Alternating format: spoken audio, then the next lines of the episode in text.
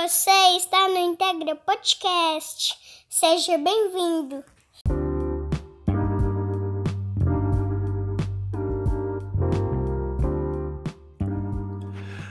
Fala aí, tudo bem? Espero que vocês estejam bem. Hoje o papo foi muito bacana. Primeira participação feminina no podcast e eu tive a honra de bater um papo, de trocar umas ideias com a Késia, a Késia Alves. A Késia, ela é uma grande influenciadora da, dos conceitos e da metodologia BIM e tem feito vários trabalhos, tem feito várias iniciativas que trazem um, um reflexo muito positivo a respeito da aplicação do, do BIM na, na construção civil e, enfim, em geral. E foi muito relevante, foi um papo de aproximadamente uma hora, mas que vai te, te agregar muito, vai trazer um conteúdo riquíssimo a respeito desse assunto. Nós falamos, a Késia poderia nos ajudar em vários assuntos, mas nós falamos especificamente sobre obras públicas e parece que um, um, um mundo de possibilidades foi aberto diante aí do, dos nossos olhos com essa com esse com esse bate-papo que nós tivemos. Foi, foi muito legal mesmo. Espero que seja relevante para você. Não se esqueça de acompanhar o Instagram da Integra para ficar ligado na, nos episódios e tudo mais. E é isso. Aproveite o conteúdo e vamos crescer junto.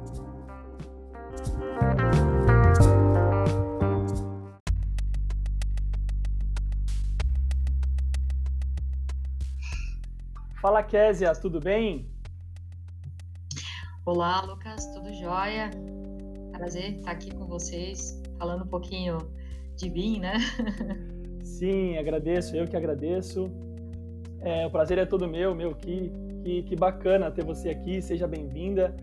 Já, já conheço aí o, o teu trabalho, é, muita gente aí conhece o teu trabalho nessa nossa missão de, de disseminar BIM, né? E, tive, tive o, o, o, privilégio de ter algumas conversas contigo uh, quando a gente iniciou um grupo aqui em Joinville com, com, com o nosso colega Davidson lá. E, enfim, desde então comecei a acompanhar teu trabalho aí. Fico muito, muito feliz, muito honrado mesmo de você dispor o teu tempo para a gente poder bater um papo sobre, sobre esse assunto que nos interessa tanto, interessa tanta gente, né? Legal, legal. Eu que agradeço a oportunidade é, de poder falar um pouquinho, de, de, dividir um pouquinho do que a gente está fazendo aqui, né, em Santa Catarina, com todo mundo que está ouvindo a gente, né, e a gente poder unir forças para poder avançar nessa missão aí que realmente não é, não é fácil, né, mas, estamos juntos nessa missão, disseminar o BIM no Brasil. Verdade. E aí, para começar, Kézia, eu queria que você se apresentasse para talvez alguém que não te conheça já fala um pouquinho, de repente, aí da, dessa, especificamente da missão que você está tendo dentro desse, dentro da disseminação do BIM. Fique à vontade aí, tá bom? Legal. Então, Lucas, eu sou engenheira civil.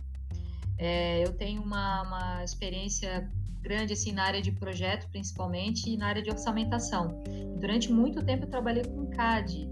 E foi em 2012, quando nós já tínhamos a nossa empresa, que eu tive acesso ao eu tive contato a primeira vez com o termo BIM, né? Fiquei sabendo o que, que era BIM é, através de um amigo meu que estava fazendo uma, uma, uma, graduação e estava fazendo um TCC sobre o tema e me pediu que eu ilustrasse esse, esse TCC dele. Aí eu li, achei interessante o conteúdo e comecei a pesquisar um pouco mais, né? E naquela época aqui em Santa Catarina, especificamente em Florianópolis, a gente não tinha cursos, a gente tinha muito, muito é, tinha pouca informação sobre o assunto. E a primeira coisa que, né, acho que a maioria das pessoas comete essa, talvez essa falha, né? A primeira coisa que a gente foi procurar quando a gente buscou na internet sobre BIM foi o curso de Revit. Então a gente achou que, né, de cara, BIM era Revit. Uhum. Nós, nós, fizemos um curso, né, nos, nos capacitamos e, e aí começou a primeira, a primeira dificuldade nosso escritório, na época, nós fazíamos projetos de engenharia é, na área de instalações hidrossanitárias e preventivo contra incêndio. Então, a gente precisava que chegasse para a gente projetos arquitetônicos desenvolvidos utilizando um software BIM. E não chegava, chegava só o projeto em CAD. Certo. E aí, o que, que qual foi o nosso primeiro erro, né? Nós começamos a receber os projetos em CAD e modelar esses projetos. É... Modelávamos o projeto, aí solicitávamos o projeto de, de estrutura, compatibilizávamos o projeto para daí sim começar a desenvolver a nossa disciplina. Só que, na verdade, o cliente estava nos remunerando apenas pelo nosso projeto, né? Sim. Então, isso foi muito ruim e, e eu vejo que é uma dor é, nas aulas, nas disciplinas que a gente ministra aí de implementação de BIM, a gente vê que é uma dor muito recorrente aos escritórios de, de projeto de engenharia, né? Sim. E, e aí foi tentando, né? Foi tentando é, é, sair dessa situação. A gente começou a tentar estudar um pouco mais, conhecer outros profissionais, outras empresas. E aí surgiu um convite, uma oportunidade para que eu fosse trabalhar como consultora na prefeitura de Florianópolis. Na verdade, antes disso, eu tive contato com é, foi a primeira palestra que teve aqui em Santa Catarina em 2014, se não me engano, sobre a, a, o governo do estado promoveu um seminário sobre BIM. E aí eu tive contato com o grande professor Rafael Fernandes, que uhum. é o uhum. grande nome de BIM Santa Catarina e também no Brasil. E ao ver ele falando de BIM jeito que ele falava, né, com entusiasmo, né, vendo os benefícios que a metodologia pode proporcionar, principalmente para obras públicas, eu fiquei realmente encantada e comecei a estudar um pouco mais. Em 2016, eu recebi um convite para participar é, de um. Eu fui contratada, na verdade, pra, como consultora da Prefeitura de Florianópolis na área de análise de, de orçamentos projeto do BID. E aí lá eu tive a oportunidade de ter o primeiro contato com obras públicas e comecei a plantar a sementinha do BIM lá dentro. Durante um ano, assim, teve muita resistência, assim, não, a gente não conseguiu avançar muito, mas em 2016, finalzinho de 2016 para 2017, a gente conseguiu é, fazer com que a prefeitura é, lançasse o primeiro case, né, a primeira primeira obra desenvolvida utilizando uma modelagem com software BIM. Que legal. E aí, desde então, assim, Lucas, foi muito bacana, porque aí eu já, já estava fazendo uma pós-graduação, fui me especializar para saber um pouco mais, para, enfim, né, a gente poder estudar um pouco mais. E aí comecei a participar de vários seminários, e nesses seminários comecei a conhecer muitos profissionais, a professora Regina Ruschel, o Iraoli, Narcélio Monte, vários profissionais, professor Sérgio Chia, e, e, eu conversava com eles e contava o que a gente estava fazendo aqui em Santa Catarina, e eles começaram a me motivar de começar a mostrar isso para para as outras pessoas, né? Sim. Começar a compartilhar esse conhecimento e essas experiências que a gente estava realizando aqui. Uhum. E aí foi assim que começou. E hoje eu sou, digamos assim, é, eu acabei tendo uma uma grande queda, né, digamos assim, pela área pública, porque a gente consegue perceber o impacto que uma obra pública bem feita, o impacto que ela gera na vida das pessoas, né? Então ela Sim. proporciona um bem-estar muito grande para os usuários de todos aqueles equipamentos, enfim, de toda aquela infraestrutura. E isso acaba trazendo uma realização pessoal e profissional para mim enorme, né? Que supera muito mais do que qualquer é, benefício financeiro quando a gente está pensando no setor privado, né? A gente acaba ficando muito mais focado nos ganhos né, financeiros e na, no setor público já é, é, isso que acaba me motivando mais. Sim. E essa foi um pouco da, um pouquinho da minha trajetória. Hoje eu sou professora em dois cursos de pós-graduação, né? Depois, depois eu conto um pouquinho mais de tudo que a gente está fazendo aqui. Tem vários projetos que a gente está desenvolvendo, sempre linkando o BIM na área pública ou linkando o BIM na área social. Então, essas Legal. são as duas bandeiras que eu tenho levantado e acho que tem, tem surtido muito tem surtido muito efeito, tem dado muita repercussão, né? Dando sequência, Késia, eu queria ver, assim, perguntar a tua opinião, tentar entender como é que você enxerga é, a real situação das obras públicas hoje quando a gente pensa é, é, em âmbitos aí nacionais e quando a gente pensa, por exemplo, aqui em Santa Catarina, que é o nosso, o nosso cenário. Pelo que você tem vivido, primeiro local para tentar expandir para uma forma é, para expandir nível nacional, né? O que, que eu enxergo aqui em Santa Catarina? Nós fomos o primeiro estado a fomos a, vanguardista, né, na, na, na implementação de BIM em obras públicas, né? O professor Rafael Fernandes foi com a sua equipe desenvolveu o primeiro caderno de especificações para contratação de obras públicas. A gente teve várias obras, vários editais de contratação lá em 2015, 2016 uhum. também. E nós começamos esse processo. Porém, é, o mercado da iniciativa privada ele ficou esperando para ver se, se, o, se, se, a área pública ia deslanchar como estava prometendo, né? E, e quando a gente percebe que o BIM no setor público, se ele não é uma política que ele é, acaba sendo adotada por todos os governos, por todos os, é, não importa qual partido que seja, qual prefeito ou qual governador que entre, tem que ser uma política é, de, de, gestão de governo, né? Ele acaba muitas vezes ele acaba se perdendo. Então a gente percebe que teve uma certa paralisação em algumas obras, né? É, teve algumas poderia gente já poderia já estar licitando todas as obras, contratando todas as obras em mim, uhum. e nós percebemos que houve uma certa desaceleração é, por conta de vários fatores, mas eu acredito que principalmente por causa da, dessa visão é, do governo, que ele tem que acreditar, ele tem que apostar nessa metodologia como, como algo que realmente traz um benefício para a sociedade em geral. E é, quando a gente para para olhar assim para as demais prefeituras né, do estado, a gente vê como o desafio é grande. Quando a gente pensa em municípios pequenos que sequer têm uma estrutura de equipe de engenharia ou de arquitetura para poder especificar os seus projetos, é, que é, sequer questionar os projetos que são terceirizados e que chegam até as secretarias, né? A gente vê que o desafio é muito grande. Uhum. É, quando a gente expande isso a, pro, pro, a nível Brasil, a gente vê que já tem uma estratégia nacional montada, mas que essa estratégia agora ela precisa ser pensada a nível estadual e até mesmo a nível municipal. Uhum. E foi pensando nisso, foi com esse olhar, com essa experiência que eu tive lá na prefeitura de Florianópolis, que eu desenvolvi um TCC, pesquisei, né, com a orientação do professor Rafael Fernandes, até inclusive foi um insight dele, né, me, me incentivando a, a, pesquisar nessa área. A gente viu que a gente quase não tinha conteúdo falando sobre implementação de BIM para municípios.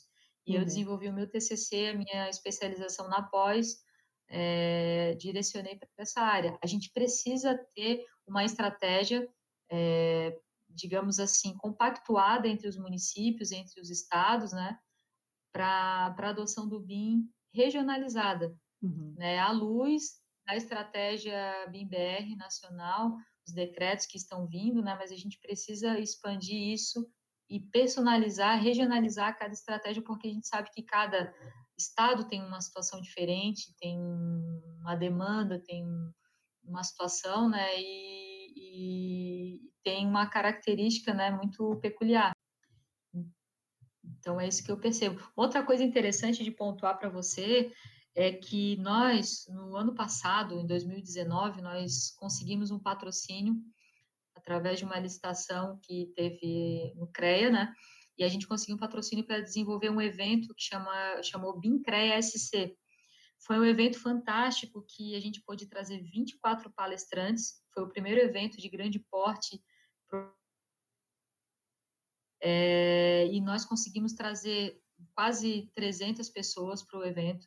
Legal. É, o evento foi muito bacana, né? Gerou muita sinergia e de lá para cá a nossa vida mudou completamente, né? A gente ficou realmente bastante conhecido, tem, tem tido a possibilidade de conectar muitas pessoas. Só que nós também ouvimos vários profissionais relatar a mesma coisa, né? Olha, falta, a gente precisa de uma ação coordenada de estados, municípios e governo federal. Então, precisamos dialogar mais, precisamos ter trabalhar em conjunto. E aí depois desse evento a gente realizou várias ações. A gente levou o resultado do evento até a Câmara de Vereadores de Florianópolis.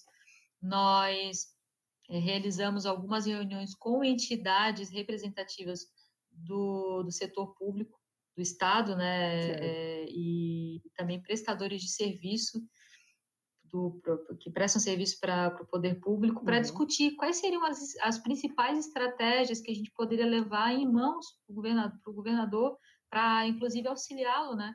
Uhum. Para a gente não ficar só nessa questão, nessa postura de reclama, né? E, e não, não se coloca como, é, como protagonista da, da mudança. Sim. E, infelizmente, por conta da pandemia, essas reuniões acabaram não acontecendo mais, mas nós realizamos três reuniões. Esperamos em breve retomar essas discussões. Mas eu acho que a gente tem muito trabalho pela frente, Lucas, muito trabalho mesmo.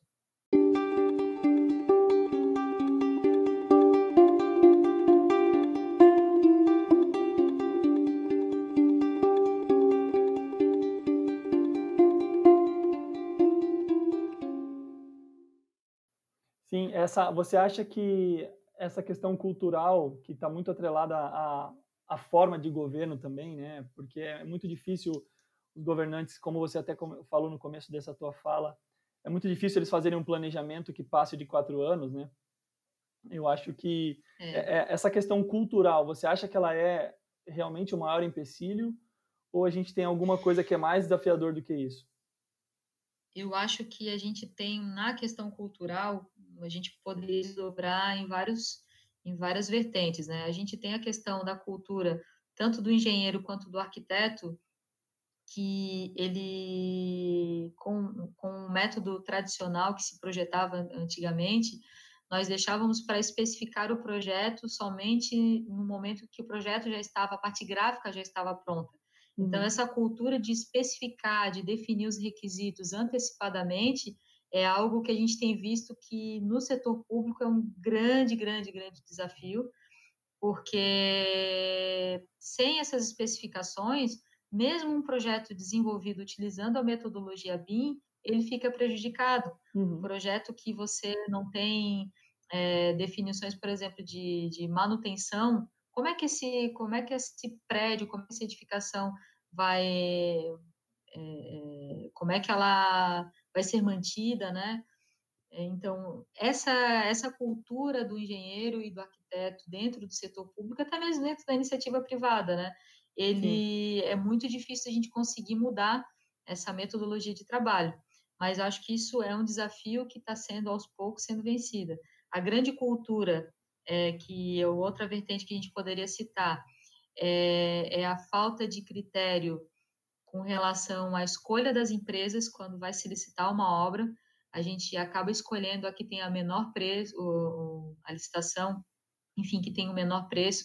Então, a gente tem que, talvez, de alguma forma, é, o, a lei de licitações ela tem que ela precisa com certeza estar mais aderente às demandas de um projeto em BIM Sim. Eu acredito que também uma outra cultura extremamente urgente e importante é se valorizar a gestão da manutenção e a identificação dos bens públicos. A gente precisa, assim, se a gente for olhar nos municípios que a gente tem, não vou nem dizer só de Santa Catarina, mas o Brasil inteiro, é, o município o estado, ele administra coisas que ele nem sabe é, se são dele efetivamente, em que uhum. estado que estão e quando precisa se dar manutenção e quanto que custaria essa manutenção. Então, pensa que nós temos realmente é, um grande desafio, nós temos mercado de BIM pela frente durante muitos anos, porque se a gente mergulhar nesse universo de, de obras públicas, olha, temos realmente muito serviço aí pela frente, para ajudar o setor público a realmente mudar. E é, é muito interessante, Késia, porque a gente, a gente dá a impressão de que, de que são dois mundos, assim. Dá a impressão de que quando você começa a estudar BIM, é, provavelmente você teve essa sensação muito antes de mim ali já, né? É, eu, você, eu, eu me deparo assim com a, com a sensação de que parece que uma venda é tirada dos nossos olhos, assim, e você enxerga uma série de possibilidades incríveis através da, da, da, aplicação. Quando você vence o fato de saber que, que BIM não é Revit, já é um, um grande avanço, né? E aí você, é e aí você começa a enxergar a, os benefícios da aplicação da essência mesmo, do conceito BIM, né? E, e, e dá a impressão de que existe uma, um outro mundo, um outro universo, como se fosse um universo paralelo mesmo, das pessoas que ainda não enxergaram isso, né? Porque no, no, uhum. no que você vem falando até aqui, eu percebo, a, a gente já, já falou aqui, um, você já falou de coisas é, incríveis que poderiam é, estar já de forma muito diferente, já poderiam estar em níveis muito mais elevados, dando frutos muito uhum. maiores. E, e, existe, infelizmente, essa separação entre esses dois mundos, né? Uhum.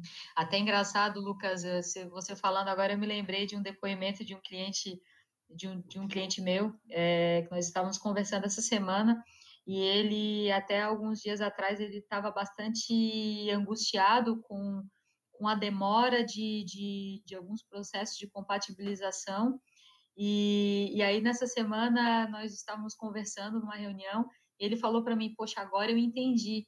Esse tempo que a gente estava debatendo, e a gente está desenvolvendo o um projeto utilizando é, efetivamente a metodologia BIM com eles, né? É, esse, e aí ele falou que esse tempo todo que nós estamos demorando e discutindo o projeto e alterando e vendo soluções possíveis, né? É um projeto de uma reforma ele, ele tem bastante experiência em execução de obra e ele me falou assim, esse seria o tempo que se eu tivesse licitado o projeto de qualquer forma, eu teria que parar a obra, é, rediscutir todo o projeto, gerar um aditivo, né? E, e, esse aditivo geraria um custo muito maior para o poder público. Eu não falei nada e eu fiquei encantada de perceber que Olha do só. jeito que nós estávamos conduzindo ele no processo, parece que chegou a, caiu essa venda dos olhos, como você está falando. Caiu a venda dos olhos dele na hora e assim, eu achei fantástico a, a percepção dele. Então, incrível. Para mim, isso não tem, não tem preço. Realmente é muito, muito bacana. Que demais. Não, incrível mesmo. Eu acho que, que a, a, jornada é longa, mas quando você tem esse tipo de situação, quando a gente ouve sobre esse tipo de situação, vale muito a pena a, essa, essa direção, né? A gente sabe que, que a direção está correta, né? Uhum, com certeza.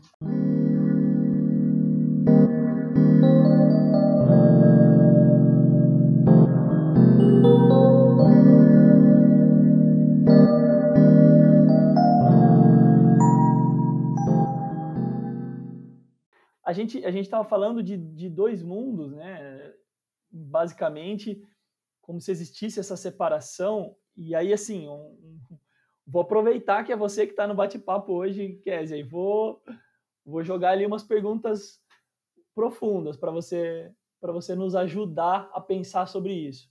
Como é que a gente rompe essa diferença, Kézia, desse desse desse mundo onde as coisas, onde a gente sabe, onde as pessoas que estão envolvidas com o BIM sabem que, que funciona, que, que existe muita coisa para ser desbravada, mas que funciona, que é que é o futuro e tudo mais. Como é que a gente rompe essa barreira desse mundo para o um mundo do, das pessoas que, ah, é só um modelinho 3D, ah, eu já faço muito bem em CAD, ah, a gente já faz assim há muito tempo e dá certo. Como é que a gente faz com que essa disrupção aconteça? Na tua opinião, o que, que você acha? Eu acho que tem várias formas, Lucas. Eu acho que tem existe a forma, o método legal, que é o que o governo federal tá, já começou a fazer lá desde 2016, criar legislações, criar, é, organizar, né, ordenar o processo de implementação. Isso é um mecanismo. Os municípios podem criar legislações, mas eles não podem ser, como é que eu posso dizer, é, excludentes, né?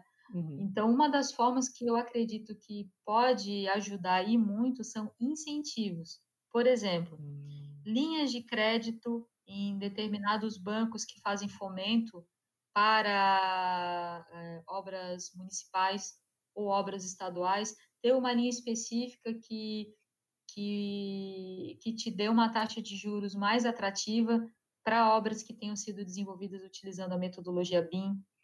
É, eu acho que também, para o mercado privado, eu acho que tem uma série de estratégias bem interessantes, mas pensando única e exclusivamente na iniciativa é, pública, né, no setor público. Sim. Nós temos também a possibilidade de criar, junto às seguradoras, uma série de linhas de benefícios que também possam é, diminuir o risco de, de engenharia para um, uma, uma obra que ela foi pensada, foi elaborada, foi exaustivamente pensada, utilizando a metodologia BIM.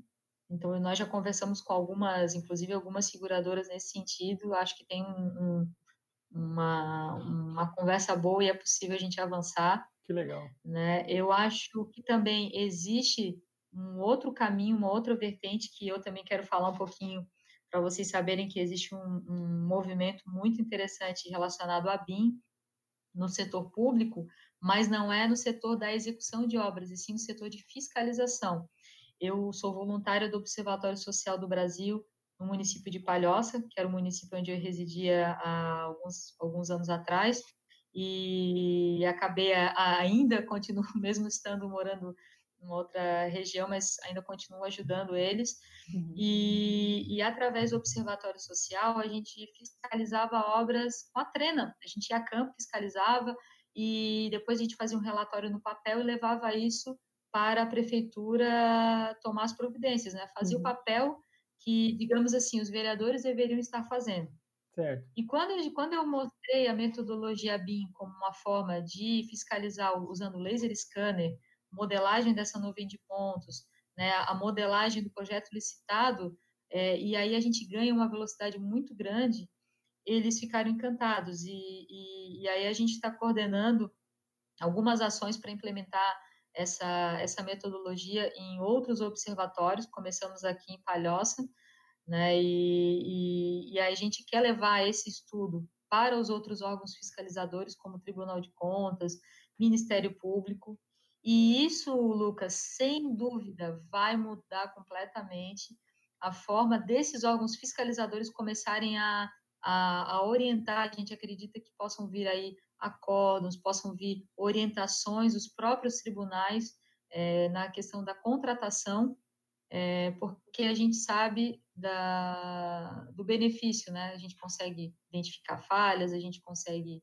fazer uma gestão muito melhor. Então, eu acho que são algumas estratégias, sabe, algumas alguns mecanismos que podem ser utilizados para que a gente veja, veja as obras públicas sendo efetivamente desenvolvidas utilizando, utilizando a metodologia BIM.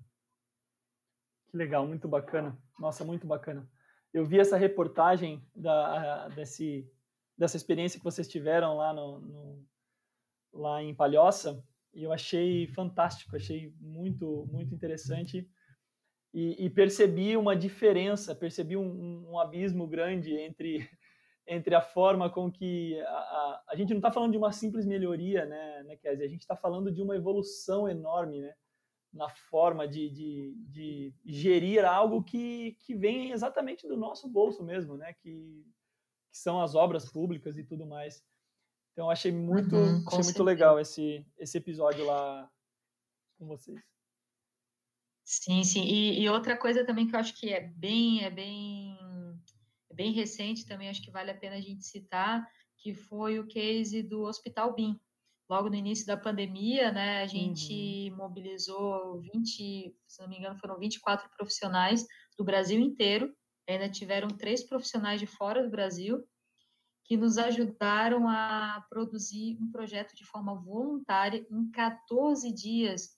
E a gente doou esse projeto para os órgãos públicos, porque a gente percebeu, a gente acreditou é, que, que com isso a gente poderia é, auxiliar o poder público e também com essa com, com tudo isso de novidade que chegou é, o poder público talvez tivesse alguma dificuldade de conseguir se articular rapidamente. Uhum. Então, nós fizemos isso, doamos esse projeto, ele teve uma repercussão enorme, mas infelizmente a gente não conseguiu ver ainda o projeto do Hospital BIM sair do papel. Puxa. Nós fizemos coisas aqui, em 14 dias a gente entregou algo assim, é, um projeto completo, todo equipado, com orçamento, planejamento, 4D, 5D, análise de fluxo de pessoas, análise do sistema de ar-condicionado, é, análise da, do desempenho do desempenho térmico das instalações. Então, foi uma experiência assim única. Para mim, eu, eu arrisco dizer que foi a primeira experiência completa em BIM que eu tive. Né? Também a gente é, reuniu assim, simplesmente os melhores feras na área, né? Uhum. professor José Carlos Lima, Rui Raoli, Rafael Rigoni, o Rogério Suzuki, é, Márcia, sócia do Rogério, a professora Rosângela, só fera, cada um na sua área, e a gente conseguiu rapidamente entregar um produto de altíssima qualidade para o poder público. Sim. Então, eu acho que essa dinâmica, né, nós, inclusive, nós fomos é, procurados pelo Médicos Sem Fronteiras, a Fiocruz, para poder compartilhar essa experiência. Hoje, esse projeto, inclusive, ele está sendo utilizado pelo professor Leonardo Manzioni dentro da da pós-graduação dele para poder estudar, levar essa, essa, esse conhecimento para os alunos e eles estudarem, eles estudarem mais a fundo.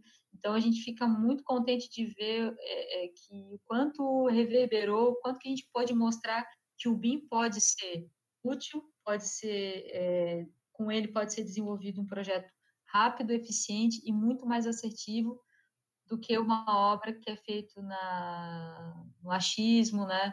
Na, na estimativa, e aí a gente não tem essa, essa segurança, né, de como que vai executar, enfim. E, é incrível que numa situação como a que, a que nos pegou de surpresa, digamos assim, através da, da pandemia, é, fica nítida, a, primeiro, a robustez do conceito BIM, né, da, da metodologia, que, que te permite, em poucos dias, ter uma ação de, de, de resposta com, com a segurança que teve, né? Eu acompanhei um pouco desse projeto, achei incrível. E, e, e, é interessante que você também percebe a deficiência da metodologia tradicional nessas horas, né? Nessas horas em que você é forçado a, a, a ter uma resposta rápida em termos de, de infraestrutura mesmo, de, de, de enfim, você conseguia é, construir hospitais, que é a necessidade, era a necessidade maior naquele momento, né? A gente ainda tem algumas, alguns lugares que estão sofrendo mais, né? Mas aí você vê, você percebe uhum. a robustez da metodologia que te dá é, bagagem, te dá suporte para você ter uma resposta tão rápida, né? Sim, com certeza. A gente colocou na equipe desde o início todos os profissionais de todas as áreas para dialogar. Inclusive, a gente tinha na nossa equipe médicos, né, que, que ajudaram a especificar pessoas da cadeia da produção dos painéis, dos materiais que seriam é, usados como referência para fazer o projeto. Então, toda a cadeia, não só de, das disciplinas específicas do, do projeto do hospital, estavam ali, como também os, digamos assim, uh, representado através dos médicos, né, as, as pessoas que realmente seriam os usuários daquelas instalações. Isso é muito comum a gente ver, por exemplo, uma, uma escola, né, que às vezes ela é desenvolvida, ela é muito bonita, mas ela não é funcional. Uhum. Ou às vezes um posto de saúde, né, os profissionais depois falam, poxa, aqui não tem uma sala para isso, não tem uma sala para aquilo. Então, é, é, é feito, é projetado, mas os requisitos para desse projeto eles não foram pensados, não foram avaliados, não se ouviu quem é o, o usuário final para poder se projetar com qualidade. Eu vejo isso na, na, como o principal problema das nossas obras públicas, a falta de, de entendimento de premissas e requisitos de projeto. E aí a gente acaba tendo muita obra que vira um elefante branco, uhum. ou muita obra que dá manutenção, que, enfim, que que não é dá aditivo para você adequar, readequar ela, né, para um uso efetivo. Mas estamos aí na, na batalha, na luta. É, o aditivo sempre resolve tudo, né? ah, é uma, é uma, uma tristeza fazer essa constatação, infelizmente, né? Mas essa, a, é, o fato de, da, da, metodologia trazer esse conceito de colaboração, eu acho que ele abre, eh, não sei o que você pensa sobre isso, mas ele, ele abre uma margem muito grande para para você é, unir ali a, a, o projetista, né, a, o, a equipe, a empresa que vai fazer aquilo acontecer e o usuário, como você falou. Numa escola, uhum. por e exemplo. tem um desafio, né, Lucas? Uhum. É, desculpa te, te interromper. Não, por favor. Mas nós temos aí um grande desafio, porque essa interlocução, essa colaboração que você falou, eu acho que é a alma, a alma da metodologia BIM. E é o que nós acabamos perdendo no decorrer do desenvolvimento de projeto. Eu não sei se você chegou a, uh, se você chegou a projetar com o Nankin, né? Chegou a trabalhar nessa época com o Nankin, mas eu eu sou ainda da época do Nankin que os projetistas sentavam sentavam todos à mesa, né? Discutiam um projeto e, e, se discutia muito, né, exaustivamente esse projeto para daí começar a fazer as primeiras pranchas no papel vegetal, no papel manteiga primeiramente, né, porque qualquer alteração de projeto custava muito, né, você tinha que depois, era um trabalho muito, um trabalho artesanal, né, uhum. e com a chegada dos, dos, dos softwares, a gente teve o distanciamento dos profissionais, eles pararam de se conversar, pararam de dialogar, de discutir, né? E a Sim. gente teve a quebra dessa conversa, desse diálogo. Com, a, com a, a, uso, a implementação da metodologia BIM, a gente volta a dialogar, volta a colaborar, só que aí a gente tem um problema é, desafiador, que é a falta de profissionais capacitados que compreendam a metodologia BIM. Hoje uhum. a gente tem bastante profissionais que são especialistas em softwares e não entendem ainda qual é o fluxo da informação, como que, qual é a informação que eu preciso para iniciar o meu projeto, uhum. como é que uhum. essa informação é, transpassa durante a fase de execução é, de, um, de um projeto, e, e aí isso é, acaba respingando também na, na, nas universidades, porque elas estão com uma certa dificuldade de formar profissionais, né? a gente tem aí vários cursos de pós-graduação em BIM, mas mesmo assim, esses cursos estão colocando profissionais no mercado o tempo todo e não está suprindo a demanda, só para você ver como está aí escancarada as oportunidades é para quem ainda está em dúvida, né? Será que eu vou? Será que eu não vou? Verdade. Olha, tem oportunidade, basta realmente correr atrás, estudar se colocar aí na, é, na pista, né? Como a gente, como eu brinco com os meus alunos, tem que ficar na pista, né? Para poder esperar a oportunidade do ônibus passar, você não pode esperar em casa, né? Você tem que ficar na pista. É verdade. É verdade. E aproveitando que você falou da, da pós, eu, eu me formei há pouco menos de três anos, bem recente, se você for ver, e eu não ouvi uma única vez. É, é uma, é uma, uma universidade é, particular, mas é uma, uma universidade de um certo renome na região, lá no interior de São Paulo, é, principalmente em engenharia civil, e eu não ouvi, simplesmente até o ano de 2016, ali, final de 2016, começo de 2017, eu não ouvi é, nada sobre a metodologia. Eu, eu descobri uh, por, outros, por outros meios e não ouvi. Você acha que é, é, um, é um, um, um problema essa questão, esse distanciamento da universidade, das universidades a respeito do assunto? É um problema que a gente tem que cuidar uhum. ou você acha que isso vai ser nivelado rapidamente? Não, não, acho que isso é um problema que, que tem que é, tem que ser trabalhado em paralelo, por isso é que a articulação da implementação BIM, ela tem que ser trabalhada em várias cadeias em paralelo, né? Nessa área acadêmica, é fundamental que a gente tenha profissionais preparados, capacitados, né?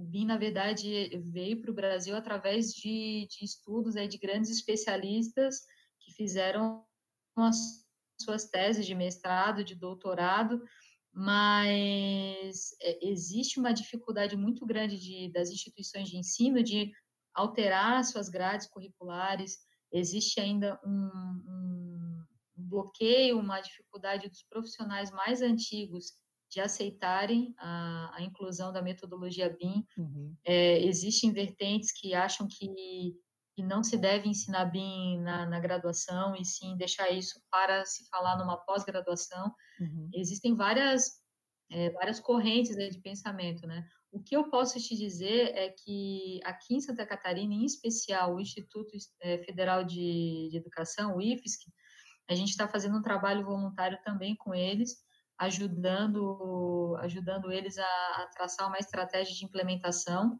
É, nós percebemos a grande dificuldade que as universidades públicas têm porque falta recurso. Muitas vezes os professores que se, eh, se propõem a, a, a fazer alguma coisa, eles tiram recurso do próprio bolso, uhum. eles vão com muita força de vontade, enfrentam resistência dos colegas, então é bem desafiador.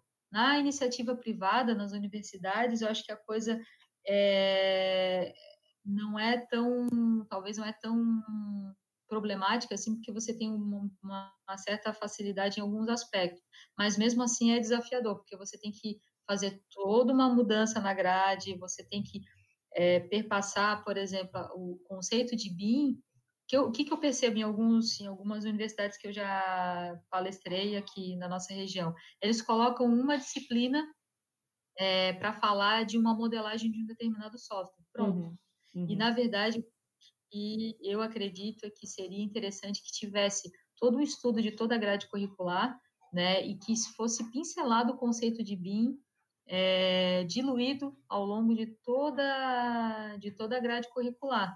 Perfeito. Mas isso realmente é um trabalho para, né, para os especialistas em pedagogia. Não é a minha, a, apesar de eu, estar, de eu estar dando aula, né, não é a minha especialidade essa parte de, é, de você estar tá trabalhando essa parte pedagógica assim na grade curricular, né? mas eu acredito que realmente é desafiador, mas também muito importante. É, e, e, e, no final das contas, a gente não precisa só de modeladores BIM, né? A gente precisa de gestor de projeto, a gente precisa de, de, de especialistas em cálculo, mas todos utilizando e aplicando a metodologia em si, né? Não apenas o... É, surge muito muito latente essa ideia do BIM Manager também. A gente não precisa só de BIM Manager, né? A gente precisa de, de profissionais de todas as áreas aplicando a, a metodologia. Eu acho que que você tem toda a razão, na minha opinião, quando você fala que isso precisa ser de uma forma estruturada e não você colocar ali uma, uma, uma matériazinha só, né? É, eu acho que nesse caso a gente nem precisa a gente nem precisa ser especialista na, na, nas questões pedagógicas, né? Para a gente perceber que realmente isso precisaria acontecer de forma estruturada, né? Uhum, exatamente, exatamente. E Aí, para a gente ir caminhando aqui, Kézia, para o final, acho que não quero tomar mais muito o seu tempo, e acho que foi já extremamente relevante é, tudo que você já trouxe para a gente até agora. Para a gente caminhar para o final aqui, sua, suas, quais seriam aí suas dicas, vamos dizer assim, para a galera que vai ouvir esse podcast? Pode ser que tenha uma galera aí que está começando, pode ser que tenha uma galera que já está há um certo tempo, mas ainda não trabalha com BIM, pode ser que tenha um pessoal que já está aplicando alguma coisa. É, e no que diz respeito aos profissionais que, que, de alguma forma, queiram se envolver com projetos de obras públicas, quais seriam as suas dicas? E aí, depois, se você já quiser emendar, no caso das prefeituras, porque de repente tem gente que trabalha dentro de uma prefeitura, ou enfim, que tem algum relacionamento próximo com uma prefeitura como é que os profissionais e depois como é que é, que dicas você daria para as prefeituras? Bom, é, o que eu poderia dizer para os profissionais, eu falo muito para os meus alunos na disciplina de implementação de BIM, eles chegam bem angustiados, né?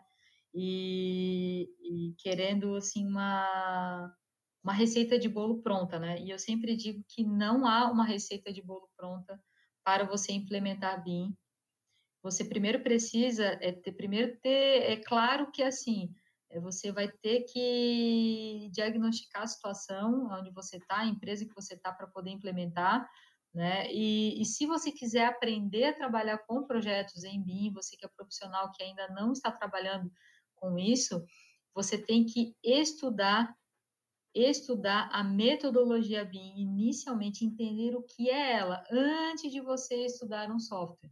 Uhum. Tá? É, acho que é de extrema importância você escolher, ao entender a metodologia, qual é a vertente que você vai cair, porque você pode ser um modelador, você pode ser um programador, você pode ir para a área de orçamentação, você pode ir para a área de análise de sustentabilidade, tem tantas áreas. A professora Regina Ruschel, ela está participando de um estudo fantástico ela, bom, ela é referência aí nacionalmente, né, uhum. internacionalmente no assunto, e ela está fazendo um estudo sobre os usos de BIM, e tem tantas áreas que você pode é, cair para poder estudar, a área de projeto, a área de obra, está faltando muito profissional na área de aplicação de BIM é, em obra, né, na parte de medição, na parte de fiscalização de obras, é, então, você tem que primeiro conhecer a metodologia. O grande erro dos profissionais é que muitas vezes, eu,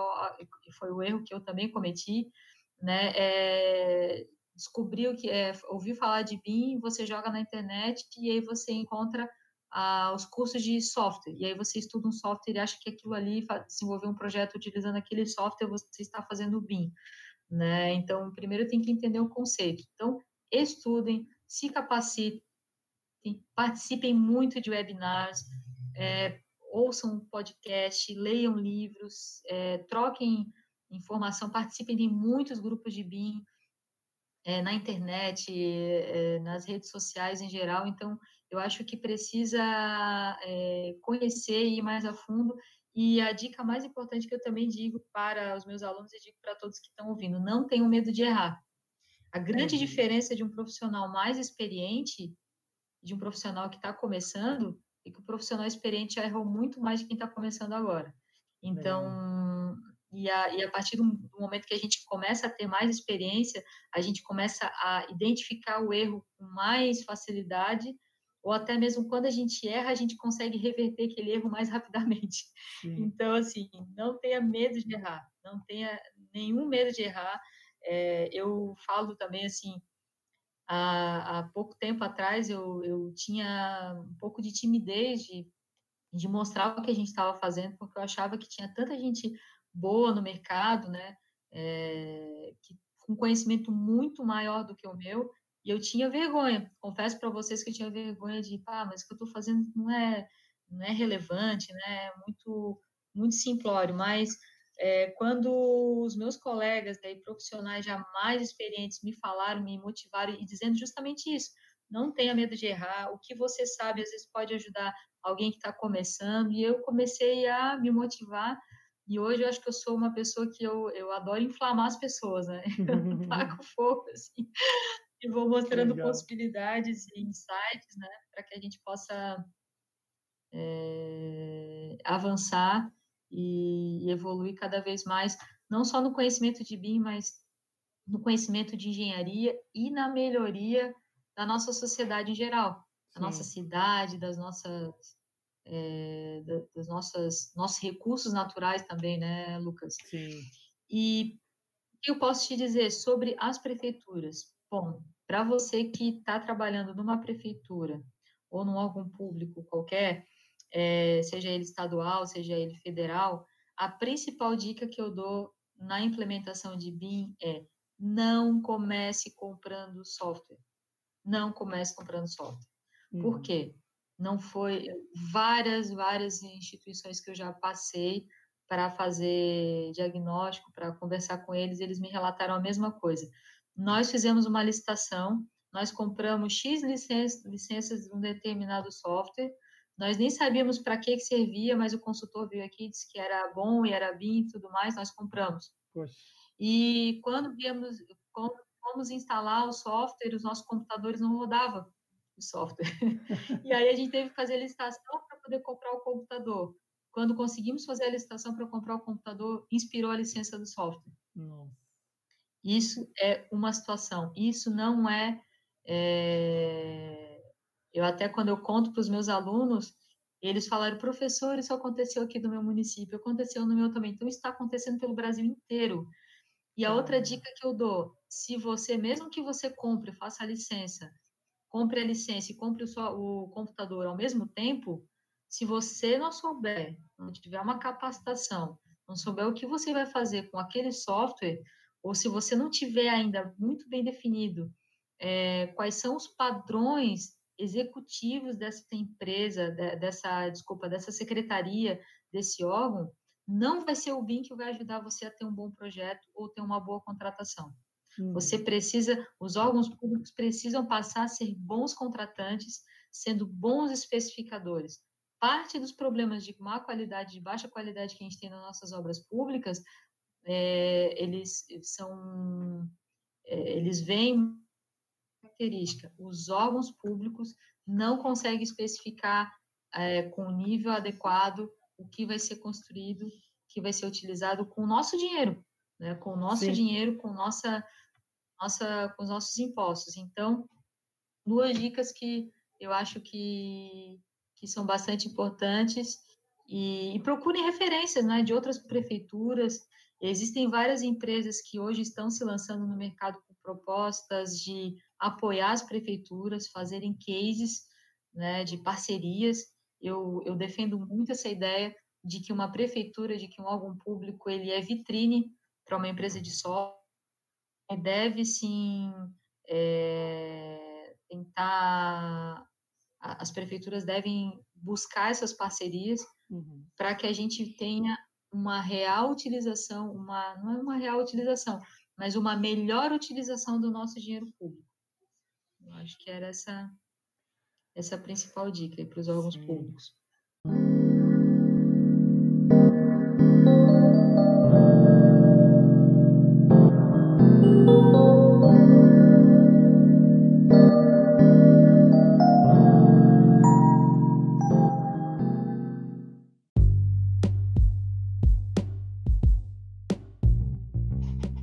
Poxa, Kézia, eu, eu tô muito feliz mesmo, muito muito grato aí a, a, a, você por, essa, por esse tempo que a gente, que a gente conversou aqui. Eu não tenho dúvida de que foi muito, muito, muito relevante mesmo. Aprendi muito, estou aqui absorvendo tudo que eu posso, porque é muito, é muito conteúdo, é uma fonte inesgotável de conteúdo BIM, essa, essa moça, viu? E, e eu fico muito feliz aí de, de você aceitar o convite para participar desse, desse pequeno movimento que, que a gente iniciou aqui há, há algum tempo. E tem uma pesquisa que o podcast não passa do décimo episódio. Então eu tô quase aí, ó. Tamo, esse aqui vai ser o nono episódio. Daqui mais um a gente já rompe essa primeira barreira aí. e eu te agradeço aí por esse apoio, tomara, viu? Tomara que, tomara que faça, porque é, realmente é muito relevante estar levando é, conteúdo dessa essa importância para as pessoas, é uma nova forma da gente é, poder absorver conteúdo, né? O mundo está mudando e a gente tem que se adequar a essas mudanças. E o podcast, acho que é uma maneira de você estar tá ali fazendo alguma coisa e você tá ligado, tá, tá absorvendo é, conteúdo relevante. Acho que vocês estão de parabéns pela iniciativa.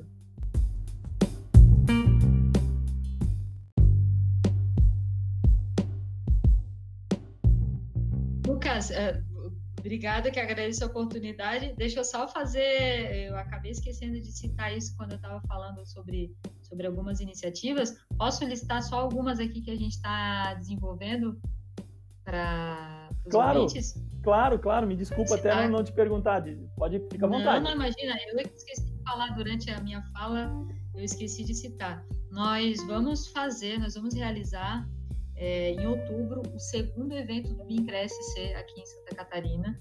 Infelizmente, por conta da pandemia, não será presencial, mas não perderá a, a sua importância, a sua relevância. A gente está preparando um conteúdo bem bacana.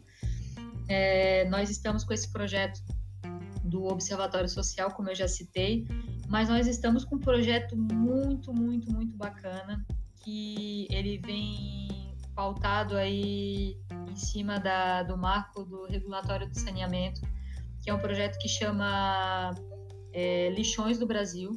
A gente quer mapear todos os lixões, o maior número de lixões no Brasil, utilizando é, o recurso de laser scanner e a metodologia BIM vai auxiliar para que a gente consiga mapear e, e, monitorar o que vai estar acontecendo com esses lixões, inclusive propor ações para o poder público.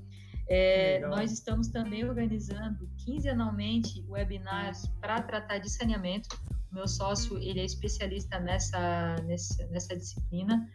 Então, está sendo muito bacana. A gente já está no terceiro webinar discutindo o marco regulatório, a aplicação do BIM dentro do saneamento e as mudanças que vão acontecer. É uma área que, para quem está buscando uma área para se especializar, vale muito a pena aí para esse, esse setor, porque vão abrir diversas oportunidades. É, o próximo webinar, deixa eu falar para vocês aqui, vai ser no dia 3 de agosto. É, e, e, eu convido vocês todos a acessarem a página da Alves Espíndola para poder é, saber maiores informações. E, e, o que mais? E a gente está com, com, várias ideias, vários projetos que ainda estão ainda é, em fase embrionária, né? Uhum. Mas todos relacionados à área pública. Então, quem quiser saber um pouco mais, nós temos um site que chama Conexão BIM, www.conexãobim.com.br. Esse site ele foi feito único exclusivamente para conectar pessoas, empresas e pessoas, para que a gente consiga acelerar cada vez mais a, a adoção do BIM. Lá a gente recebe vagas de, de oportunidades de trabalho, também recebe currículos de pessoas que têm estão é, buscando vagas para se recolocar, sempre relacionado a BIM. Então acesse uhum. esse site, por lá vocês vão saber também dos eventos que a gente está organizando e de toda essa movimentação que a gente está tentando fazer aqui em Santa Catarina. Agradeço demais aí a oportunidade, né? Quase uma hora de bate-papo, mas foi, foi assim foi muito bom. Fico muito feliz de poder colaborar e, e espero a próxima oportunidade aí, Lucas. Parabéns pela tua iniciativa, viu? Valeu, valeu. Eu que agradeço. Então, para encontrar você, agora você já falou ali do site, né? E no, no Alves Espíndola também. Não sei se você quer deixar mais alguma rede social. Acho que essas são as duas é, principais redes sociais. A gente tem procurado é, eu tenho uma rede social no LinkedIn que também é, a gente tem colocado bastante conteúdo, mas vocês podem estar sempre acompanhando, a gente replica o que aparece numa rede social, replica na outra. Quem quiser me achar através do LinkedIn é Kézia Alves, no LinkedIn. Uhum. E quem quiser também ter acesso ao meu TCC sobre estratégias de implementação, diretrizes para implementação de BIM em municípios, é só me pedir através da, da, das minhas redes sociais, que eu tenho, teria o maior é, prazer de repassar para vocês e transmitir essa informação aí. Que legal. Legal? Ótimo. Muito obrigado e até mais, Késia. Um abração, viu? Bacana, obrigado. Um abraço a todos.